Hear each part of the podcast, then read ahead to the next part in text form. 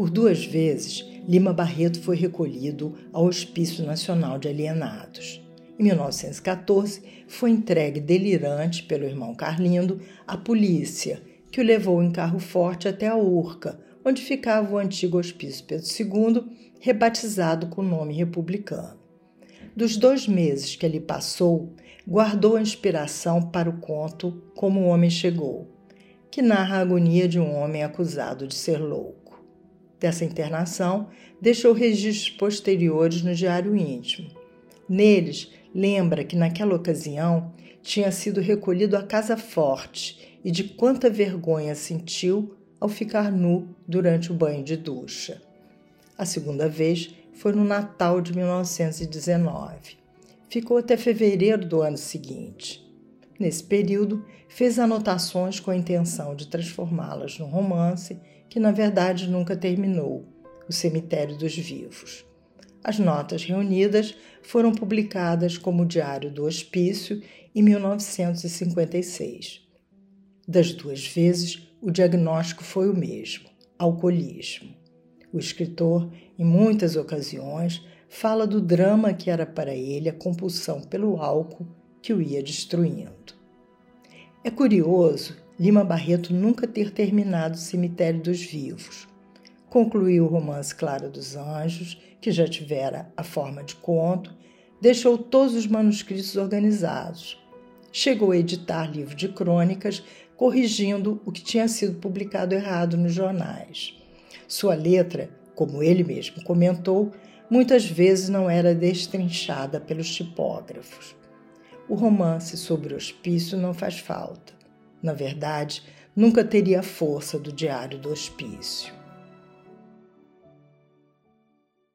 Eu sou Beatriz Rezende. Eu sou Gabriel Chagas e esse é Lima Barreto, O Negro é a Cor Mais Cortante, o podcast da rádio Batuta. Episódio 4 O Hospício. O manicômio em que ficou Lima Barreto, muito mais do que uma realidade isolada, era na verdade uma reprodução em menor escala do que se via na sociedade brasileira do seu tempo. As paredes do hospício guardavam um microcosmos da Primeira República, e lá o escritor percebeu todas as ambiguidades que antes presenciara nas ruas do Rio de Janeiro. Do lado de fora dos portões, um projeto de república no qual a ordem e o progresso eliminavam da paisagem os negros, os pobres e os periféricos, e do lado de dentro, uma paisagem tétrica dos indesejados, onde tudo era desalento e as cores, quase todas, eram negras. ABC, 30 de novembro de 1918. Mas não te reconheceu ninguém? Até então, não. Nem eu fiz por isso. Queria, ao contrário, passar despercebido, para observar melhor e mesmo para verificar por experiência própria a maneira como eram tratados loucos desprotegidos e sem dinheiro. Que no hospício também predomina o pistolão, é preciso que se note. Logo que me soltaram, entretanto, deram-me uma vassoura e mandaram-me varrer o pavilhão de observação e depois o parque. E passivamente me submeti e dei conta do serviço. Foi quando terminava de varrer o parque que um pensionista me reconheceu e denunciou. No dia seguinte me visitava o meu amigo Humberto Gotuso e me fazia transferir para a seção em que eu até agora estou. As observações clínicas feitas no momento das internações foram publicadas por seu biógrafo em A Vida de Lima Barreto. No entanto, Francisco de Assis Barbosa teve acesso apenas a cópias com carimbo. Confere com o original. Só em 2004 conseguimos acesso aos livros de registro que estão hoje no Instituto de Psiquiatria da Universidade Federal do Rio de Janeiro. Foram então conhecidas as duas fotos que faziam parte das observações. Na foto feita em 1914, Lima Barreto tem 33 anos.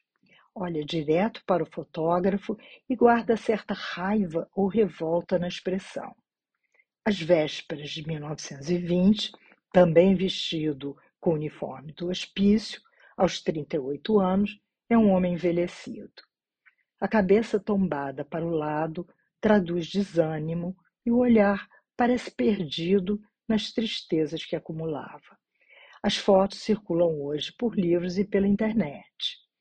A violência das internações permaneceu ainda por bastante tempo, até ser eliminada pela luta antimanicomial em que se empenhou o Dr. Paulo Amarante. As anotações tornaram-se importante depoimento sobre o que significa uma internação. Curada a ressaca, se tornou o raro registro de um homem lúcido encerrado num hospício. Em Triste Fim de Policarpo Quaresma, sua obra mais estudada, a personagem Olga visita o padrinho Quaresma no hospício, descrito tal como é ainda hoje o prédio em que se transformou, a reitoria da UFRJ e hoje o campus da Praia Vermelha. Tem a mesma escadaria que é descrita com suas estátuas. No entanto, o romance foi publicado como folhetim em 1911, bem antes da primeira internação de Lima Barreto. Policarpo só se torna livro em 1915, em edição paga pelo próprio autor. Trecho de Policarpo Quaresma. Não era a primeira vez que ela vinha ali. Mais de uma dezena já subiram aquela larga escada de pedra, com grupos de mármores de Lisboa de um lado e do outro a Caridade e Nossa Senhora da Piedade. Penetrara por aquele pórtico de colunas dóricas Atravessaram o átrio ladrilhado, deixando à esquerda e à direita Pinel e Esquirol meditando sobre o angustioso mistério da loucura. Subira outra escada encerada cuidadosamente e fora ter com o padrinho lá em cima, triste e absorvido no seu sonho e na sua mania. Seu pai a trazia às vezes, aos domingos, quando vinha cumprir o piedoso dever de amizade, visitando Quaresma. Há quanto tempo estava ele ali? Ela não se lembrava ao certo. Uns três ou quatro meses, se tanto. Só o nome da casa metia medo: o hospício. É assim como uma sepultura em vida, um semi-enterramento, enterramento do espírito, da razão condutora de cuja ausência os corpos raramente se ressentem. Se não fosse seu pai, Olga amava mais por isso seu rude pai, que se interessava chamando a si os interesses da família e evitando a emissão de que estava ameaçado, transformando-a em aposentadoria. Que seria dele? Como é fácil na vida tudo ruir. Aquele homem pautado, regrado, honesto, com emprego seguro, tinha uma aparência inabalável. Entretanto, bastou um grãozinho de sandice. Estava há uns meses no hospício, seu padrinho, e a irmã não podia visitar. Era tal o seu abalo de nervos, era tal a emoção ao vê-lo ali, naquela meia prisão, decaído dele mesmo, que um ataque se seguia e não podia ser evitado.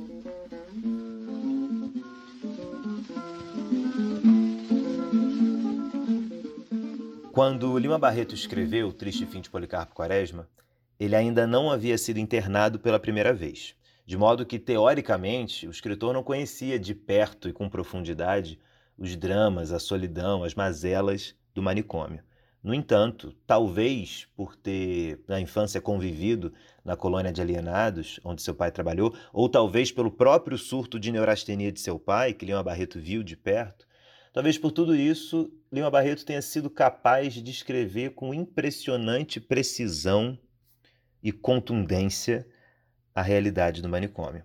É o que a gente percebe em Triste Fim de Policarpo Quaresma, quando Policarpo é internado, é tido como louco, é tido como aquele que não pode mais conviver em sociedade devido aos seus sonhos e suas fantasias. E quando esse movimento de exclusão, né, de apartamento acontece, esse corpo vai para o hospício e na cena em que a Olga visita Policarpo, o narrador nos informa de que aquilo era uma realidade de um semi-sepultamento, ou seja, era como se estivesse morto ainda estando em vida. Quando Lima Barreto traz essa imagem tão impactante de uma espécie de entre-lugar entre a vida e a morte, ele está refletindo evidentemente sobre a brutalidade com a qual aqueles corpos eram tratados no hospício. Mas, além disso, de forma mais abrangente, o escritor parece sugerir para a gente uma reflexão sobre a própria ideia de Brasil que se tinha naquele tempo. Aquele momento de Primeira República, em um país que se pretendia tão moderno, ou, entre aspas, tão civilizado, era um país também que orquestrava violências em prol desse suposto projeto moderno. Lembremos aqui que também é o contexto da, por exemplo, da Guerra de Canudos, no final do século XIX, em prol da civilização, em prol da república, da modernidade, todos esses conceitos que à época estavam em voga, no final do século XIX, na Guerra de Canudos ocorre um verdadeiro massacre, uma destruição daquela população. Ora, Leão Barreto escreve pouco depois disso, no comecinho do século XX, e está muito atento a todas essas brutalidades que aconteciam no Brasil. E quando ele elege o tema da loucura para inserir em sua grande obra, em sua mais famosa obra, ele, em certa medida, está produzindo uma reflexão sobre essa dicotomia. Porque a loucura é o oposto da suposta ordem e progresso. A loucura é o oposto dessa suposta racionalidade positivista que tentava reger os rumos do país. Então, em certa medida, Policarpo Quaresma, esse visionário, este sonhador, é aquele que se perde sim nos próprios sonhos, na própria loucura, mas é sobretudo aquele que, em certa medida, está interrompendo a brutalidade de uma suposta razão que regia a República e, devido à qual tanta violência acontecia. Diário do Hospício. Voltei para o pátio. Que coisa, meu Deus. Estava ali que nem um peru, no meio de muitos outros, pastoreado por um bom português que tinha um ar rude, mas doce e compassivo, de camponês transmontano. Ele já me conhecia da outra vez. Chamava-me você e me deu cigarros. Da outra vez, fui para a casa forte e ele me fez baldear a varanda, lavar o banheiro, onde me deu um excelente banho de ducha de chicote. Todos nós estávamos nus, as portas abertas, e eu tive muito pudor. Eu me lembrei do banho de vapor de Dostoiévski na Casa dos Mortos. Quando baldeei, chorei. Mas lembrei de Cervantes do próprio Dostoiévski, que pior deviam ter sofrido em Argel e na Sibéria. Ah, a literatura ou me mata, ou me dá o que eu peço dela. Bem, a época que Lima Barretos foi internado, ele foi internado no hospício, que fora criado por Dom Pedro II, né? E originalmente se chamou Hospício de Pedro II, criado pelo decreto 82 no dia da sagração do imperador, que é um fato curioso. Ele, para comemorar a sua sagração como imperador, cria um hospício no Brasil, o primeiro hospício brasileiro, considerado também o primeiro hospício da América do Sul. E ele dá esse hospício o nome dele como uma forma de demarcar essa data. Depois, esse hospício, no advento da República, perdeu o nome Pedro II, passou a se chamar Hospício Nacional de Alienados. Este é o médico e psiquiatra Dr. Paulo Amarante. É professor e pesquisador titular do Laboratório de Estudos e Pesquisas em Saúde Mental e Atenção Psicossocial da Fiocruz, onde também cursou o doutorado em saúde pública. Paulo Amarante, além disso, tem mestrado em Medicina Social pela UERJ e realizou estágio de pós-doutorado em Imola, na Itália. Sempre teve um elemento é, de exclusão social. Essa exclusão em determinados países, como, por exemplo, o Brasil, que teve a escravidão, que marca ainda um racismo estrutural, essa questão é mais visível.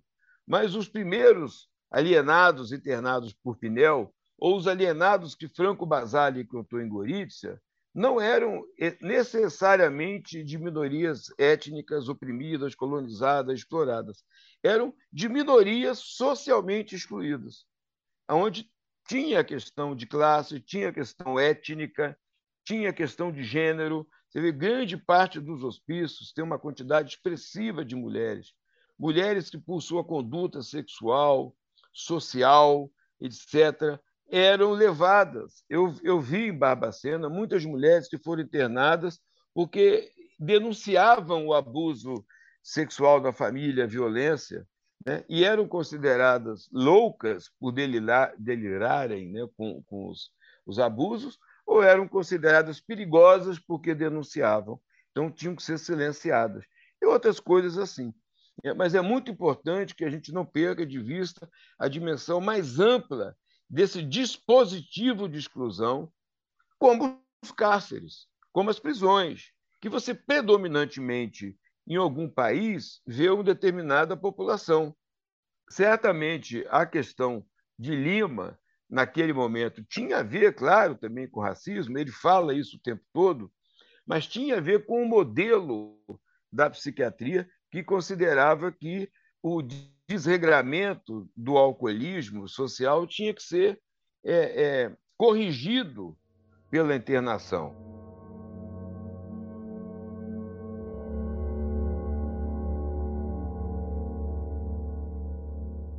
Dentre os muitos entrevistados por Chico Barbosa para a elaboração da biografia de Lima Barreto estava o psiquiatra Heitor Pérez, então diretor da colônia Juliano Moreira.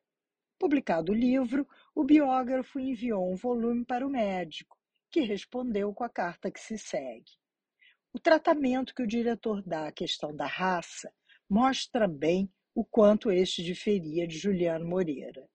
Se não fosse a simpatia e compreensão com que o médico do Hospital Nacional de Alienados tratou o escritor, não teríamos as anotações da internação, escritas a lápis no verso do papel oficial da instituição que Juliano lhe fornecera. Naturalmente que em tal sentido pode estudioso chegar à interpretação tão diversa da sua para explicar o caso Lima Barreto, deixando de lado o conceito nitidamente adleriano do sentimento de inferioridade racial de cor que o senhor adota, e seguir a exegese freudiana, buscando na impotência sexual de Lima Barreto o primum movens do seu fracasso, da sua toxicomania, a doença, o alcoolismo, assim considerado seria a cobertura para mascarar a sua realidade, a sua timidez sexual, a sua incapacidade de amar concretamente. O sentimento de cor, esse ele superou através da literatura, onde se desforra de várias maneiras, sentimento que o leva mesmo a exibir aquilo que é próprio do mulato, uma atitude paranoide, supervalorização dos seus dotes intelectuais, egofilia, auto-julgamento megalômano, ressentimento, etc. Assim, a interpretação psicanalítica global definiria o bifronte Lima Barreto. Alcoolismo como fuga da timidez, da incapacidade sexual amorosa, e literatura agressiva, irônica, brutal, cheia de charges, como superação do sentimento de inferioridade étnico-social. No Brasil, nós conseguimos, desde esse movimento de reforma psiquiátrica, primeiro começou denunciando esses locais como verdadeiros campos de concentração, locais de extermínio, de violência. Eu vi situações, fotografei, acompanhei, vivenciei situações de, que, impensáveis com, com o ser humano, de violência, de abandono, etc, etc. Então, nós conseguimos fechar quase 70 mil vagas nesses manicômios. Entendeu? Fechar e substituir por casas de atenção psicossocial, por residências assistidas, por outros espaços e, no mínimo, por ambulatórios, por outras formas, saúde da família, é que se via a, a, a internação, a exclusão dessas pessoas não tinha nenhum efeito terapêutico. Ninguém nunca foi curado porque foi internado em hospício né? podia ficar ali é, é, silenciado, algumas vezes vítima de violências terríveis, mas ninguém era curado. Nós trabalhamos com uma, uma proposta de ampliar direitos de cidadania, de ampliar o próprio conceito de cidadania para pessoas que antes eram consideradas não sujeitos, não cidadãos. E isso tem a ver com uma certa desregramento moral, é, social, que assusta os setores conservadores, né? tem a ver com a questão de gênero, tem a ver com a questão sexual, tem a ver com a questão racial, ética, etc. Porque nós estamos falando de pessoas que são a um só tempo mulheres vítimas de violência, negras, faveladas, desempregadas, que têm seus filhos também vitimados, uma série de situações. Quando você começa a falar em dar direitos, construir direitos, né, em, em produzir com essas pessoas direitos de sociabilidade, de ingresso social, de visibilidade, você está ameaçando uh, um, todo um pensamento conservador, todas as práticas conservadoras. Há um processo de transformação das pessoas que antes eram isoladas, segregadas, se achava que tratá-las era botar no hospital e dar remédio, eletrochoque ou qualquer outra coisa. E agora nós estamos vendo né, o quanto que é essa mudança de qualidade de vida, de pensar o outro, de serviço pelo outro, é que muda realmente a saúde mental das pessoas.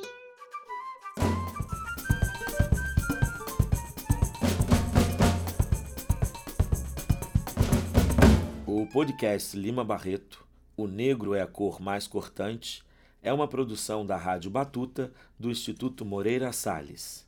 Concepção, texto e apresentação: Beatriz Rezende e Gabriel Chagas. Roteiro: Evandro Luiz da Conceição. Coordenação: Luiz Fernando Viana. Locuções: Júnior Vieira e Cridemar Aquino.